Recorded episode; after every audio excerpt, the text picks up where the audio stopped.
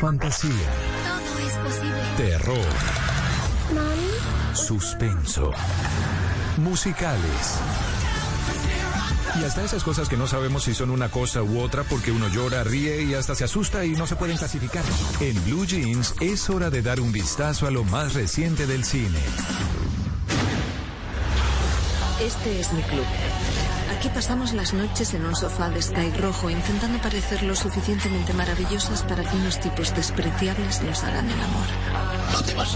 954, los grandes protagonistas de la actualidad del mundo audiovisual pasan aquí en, en Blue Jeans y hoy tenemos dos invitados eh, de lujo, protagonistas de la nueva serie del mismo creador de La Casa de Papel y de Vis a Vis de Alex Pina. Pues se ha estrenado en la plataforma de Netflix Sky Rojo y tiene que ver con unas mujeres que trabajan en un club, en un burdel de estos de entretenimiento para adultos, pero ya están cansadas casi de la esclavitud a las que están sometidas y después de un accidente terminan siendo unas fugitivas. Hablamos con Miguel Ángel Silvestre, uno de los actores españoles más destacados de los últimos tiempos. Lo vimos en la serie de Netflix Sensei, también lo vimos en Narcos, en Vis a Vis. ¿Qué es lo atractivo que tiene esta serie? Nos responde en exclusiva aquí en, en Blue Jeans de Blue Radio, Miguel Ángel Silvestre. Yo nunca he trabajado en algo que me haya gustado tanto el resultado. Es alucinante lo que vi, me gusta mucho. Yo, yo vería Sky Rojo, la vería del tirón y la volvería a ver.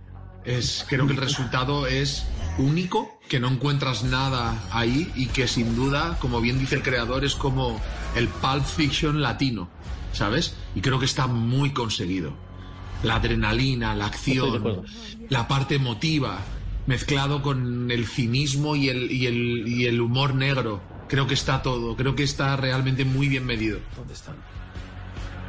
Y no dice, la verdad es que está frenética, es trepidante. Y los capítulos son muy cortos, no duran más de media hora, así que se los ve uno, como dice Miguel Ángel, de un tirón. También hablamos con Asier Echandía, que hace el papel del dueño del bull, el, proxeneta, en un papel muy fuerte y muy rudo, esos que les gusta tanto a los actores. Y le preguntamos, bueno, este Alex Pina, ¿Cuál es la clave? ¿Cuál es el éxito de él y su equipo de producción que están sacando tantos productos exitosos al mercado? Esto nos respondió. Yo creo que son muy valientes y creo que van hasta el final eh, sin concesiones para contar lo que quieren contar y se arriesgan. Creo que es gente con, que han sido grandes consumidores de arte y de, de grandes eh, de, de, de, lo mejor, de lo, de lo más icónico.